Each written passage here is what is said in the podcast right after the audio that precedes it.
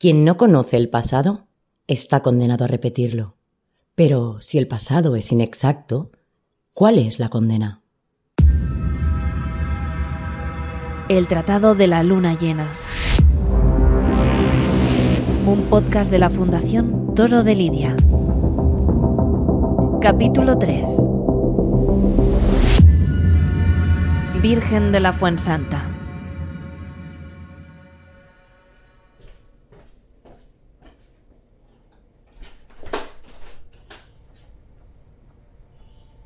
Las paredes de este despacho siempre me transportan a un mundo paralelo en el que España y Japón sí estrecharon lazos en la época de Felipe II.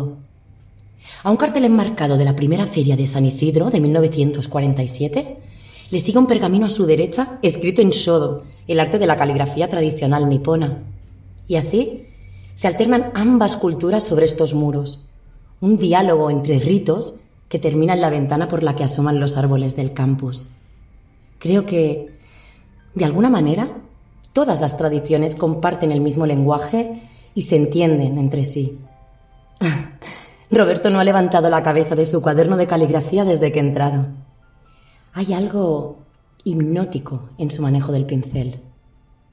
Una vez entintado, lo desplaza con gran destreza, sin apenas levantarlo de la hoja de papel de arroz que tiene tendida sobre una esterilla de fieltro en la mesa.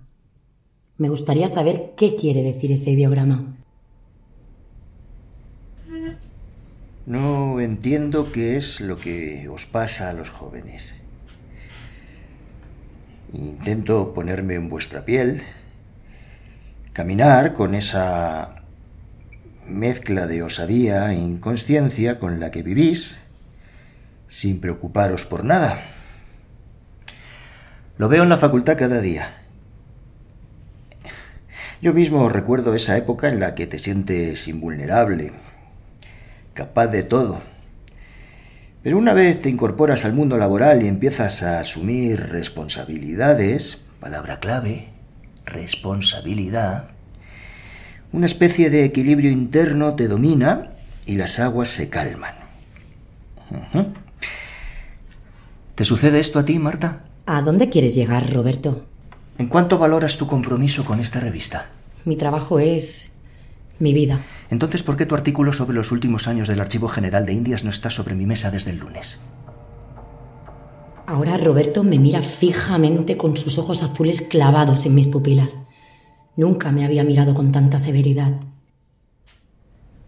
De eso precisamente quería hablarte. Encontré esto en el archivo de Indias. 15 de enero del año del Señor de 1793. El tratado de tauromaquia es fascinante, porque ordena a la lidia conforme a la verdad del diestro, sin puya ni banderillas, para que el toro llegue entero a su duelo final, donde sólo triunfa uno. Ajusta y expresa la honradez y armonía del toreo, incluso prescinde del trapo en algunos lances. Este fragmento es parte de una carta que Eduardo envía a su primo en España, presumiblemente en Cádiz, a las pocas semanas de llegar a México. Roberto, esta carta prueba que el tratado es real. Lo que prueba esta carta es que no atiendes tus obligaciones en esta revista, que te recuerdo es la que te paga el sueldo. ¿Qué alternativa me dejas? ¿A qué te refieres? ¿Qué harías tú en mi lugar cuando un trabajador demuestra poca ética, escasa disciplina y aún menos compromiso con su empleo? Te oigo, pero no creo lo que dices. Estoy hablando con la misma persona que junto a mi padre seguía un torero por todas las plazas como si fuera el Mesías. La misma que ha escrito varios libros sobre la historia y la tradición taurinas. La misma que, que ha biografiado a grandes maestros como Juan Belmonte, Antonio Bienvenida o Marcial. ¿Eres tú, Roberto Saavedra? Porque el Roberto que yo conozco perdería la cabeza, hipotecaría su casa y hasta empeñaría su reloj por un hallazgo como este.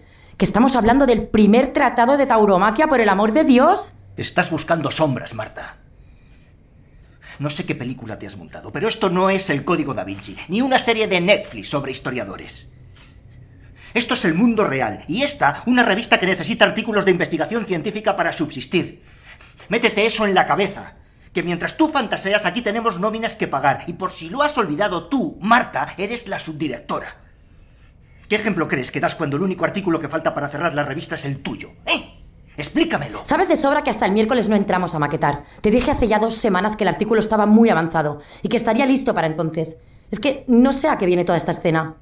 ¿Esta escena? No me hagas hablar, Marta.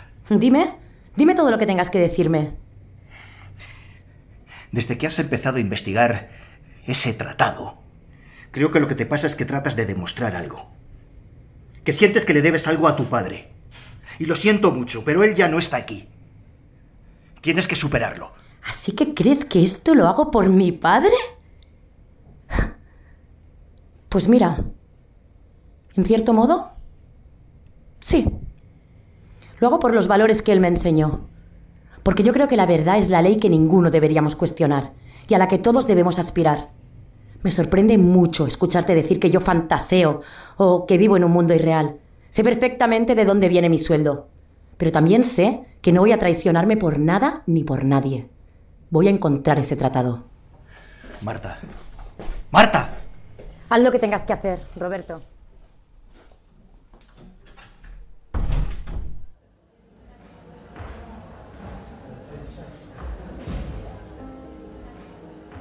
He bajado las escaleras enmoquetadas del recibidor del Hotel Wellington en Madrid, dejando el mostrador a la izquierda y el piano de media cola a la derecha.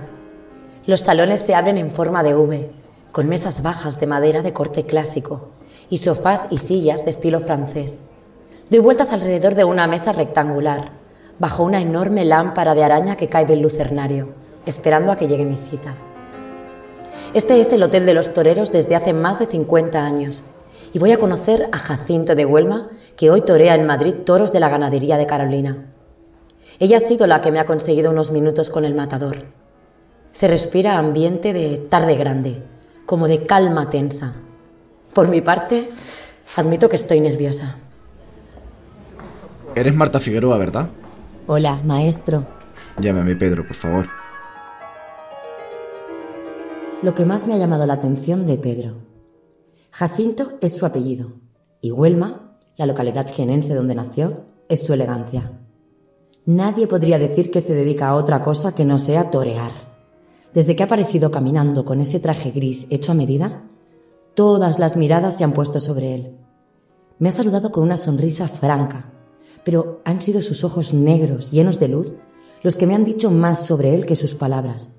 En ellos he encontrado un pozo hondo, como un tormento personal que ha empezado a asomar en cuanto se ha sentado. Pareciera que hubiera visto el más allá, pero no pudiera contarlo. Me ha dicho Carolina que estás investigando sobre los primeros tratados de tauromaquia. ¿Y cómo encajo yo en esa historia? Tengo indicios de un tratado anterior al de Pepe Illo que muestra otra tauromaquia, otro acercamiento a los valores del toreo, sin picadores, banderillas y sin muleta en algunos lances. Todo apunta a que fue escrito en Cádiz y creo, sinceramente, que puede tener algún significado para la fiesta. La emoción ya existe. La afición así lo entiende porque llena la plaza. ¿Por qué iba a cambiar nada un tratado? Si el tiempo lo ha guardado será por algo. ¿Y si hubiera una cuarta ley de Newton que se descubriera hoy? ¿Dirías también que la mantengan bajo llave en el cajón? ¿O se la darías a la ciencia para que la estudiara? La verdad siempre ha de ver la luz, aunque luego se arrincone. Para mí la verdad es lo que va a suceder en la plaza dentro de unas horas. Esa es la vida que yo entiendo. No discuto la gramática del sistema del toreo actual, pero ¿y si hubiera otras normas capaces de emocionar más a torero y a público? Tú eres un defensor de la memoria, de buscar en la tradición los pases más puros y recuperar la esencia del toreo más clásico. Al menos eso me dijo de ti, Caro. Marta, yo veo la vida a través del toro. Solo en la plaza soy capaz de expresar lo que llevo dentro. Mi arte es mi verdad. Pero es que quizá haya una verdad previa, Pedro, una esencia desconocida que remonta a la tradición popular. Te sigo, pero no te entiendo. ¿Qué quieres de mí? Solo quiero que me digas que cuando encuentre el tratado por lo menos lo leerás, que le darás una oportunidad. Virgen de la Fuensanta. Hecho. No voy a ser tan obtuso como para cerrarme a las raíces de mi profesión. Por cierto, Carolina me contó que tu padre era un gran aficionado, y quiero decirte que siento mucho su fallecimiento y quería invitarte a la plaza esta tarde, en su honor, y era el mío. ¿De verdad?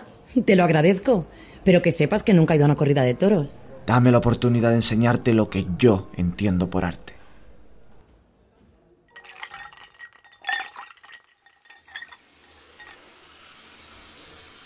El mozo de espadas ha preparado con meticuloso cuidado las prendas que están perfectamente remendadas, limpias y dobladas sobre la cama. Todas menos una.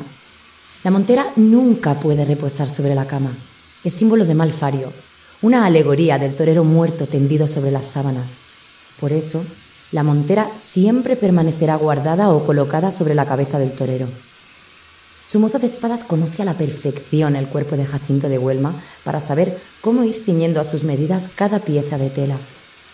Él espera en silencio, de pie y con la mirada grave, a que el torero salga de la ducha, mientras yo aguardo junto a la puerta envuelta en el halo místico que rodea la habitación.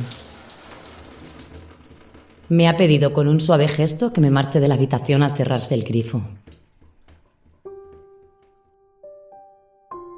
Jacinto de Huelma sale de la ducha peinado.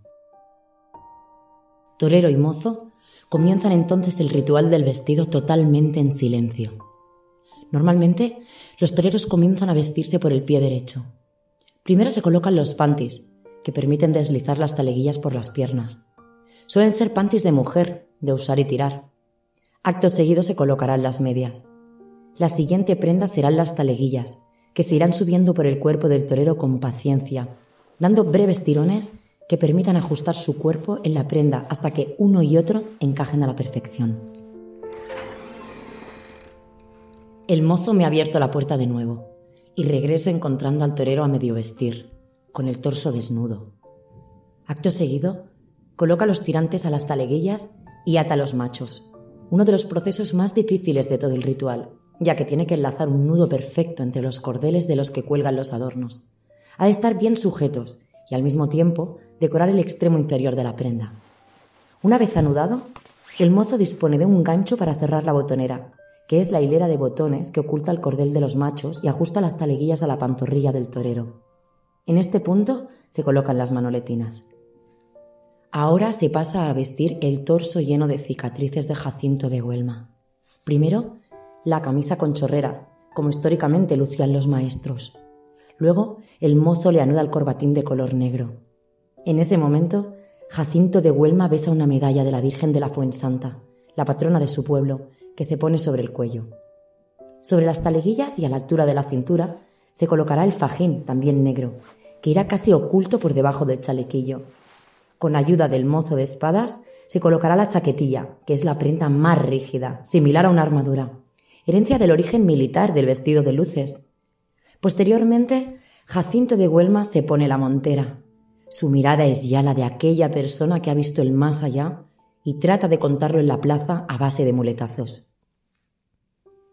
Para finalizar, le llega el turno a la castañeta o coleta que los toreros llevan en el pelo en la parte trasera de la cabeza.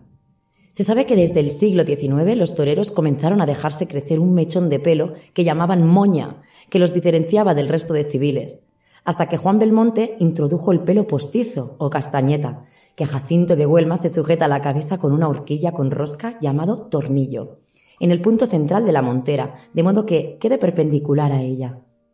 Su presencia tiene el valor simbólico que en muchas culturas ha tenido el pelo largo en relación a la fuerza del que lo porta, desde el mito bíblico de Sansón, quien al cortarse el pelo perdió su fuerza, hasta la costumbre que también practican los luchadores de sumo de dejarse una coleta que, al igual que los toreros, se cortan cuando dan por finalizada su carrera.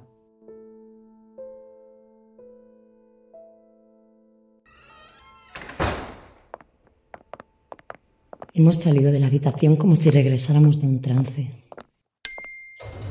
Mientras se abría la puerta del ascensor, he mirado nuestras figuras en el espejo la mirada del mozo de espadas estaba llena de devoción. La mía clavada también en los ojos de Jacinto de Huelma, que ya se había transformado en un ser de otro mundo, del que espero que regrese en un par de horas.